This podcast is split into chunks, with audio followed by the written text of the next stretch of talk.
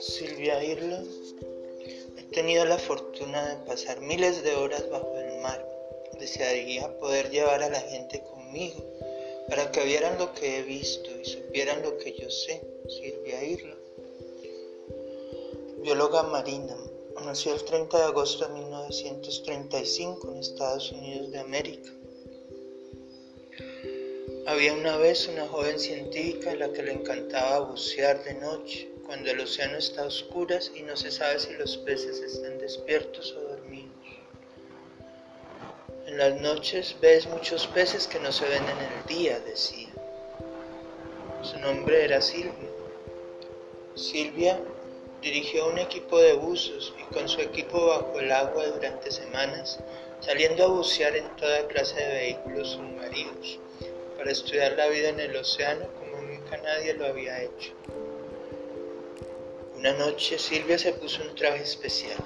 Era gris con blanco y tan grande como un traje espacial. Tenía un casco redondo gigantesco, con cuatro ventanas redondas desde las cuales podía asomarse. A 10 kilómetros de la costa buceó más profundo que cualquiera sin manguera de rescate. Ahí donde la oscuridad es más negra que el cielo sin estrellas, y solo con la ligera luz de una lámpara submarina, Silvia puso un pie en el suelo marino, tal como lo hizo el primer hombre en la luna, con un traje similar, pero a cientos de kilómetros de distancia, en el espacio exterior. Sin el océano no habría vida en la Tierra, explicaba Silvia.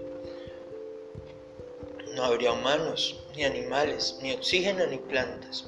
Si no conocemos el océano, no podemos amarlo. Silvia ha estudiado corrientes ocultas, ha descubierto plantas submarinas y ha saludado a los peces de las profundidades. Debemos cuidar de los mares, dice, se unirán a mí en una misión para proteger el corazón azul de la tierra. Gracias.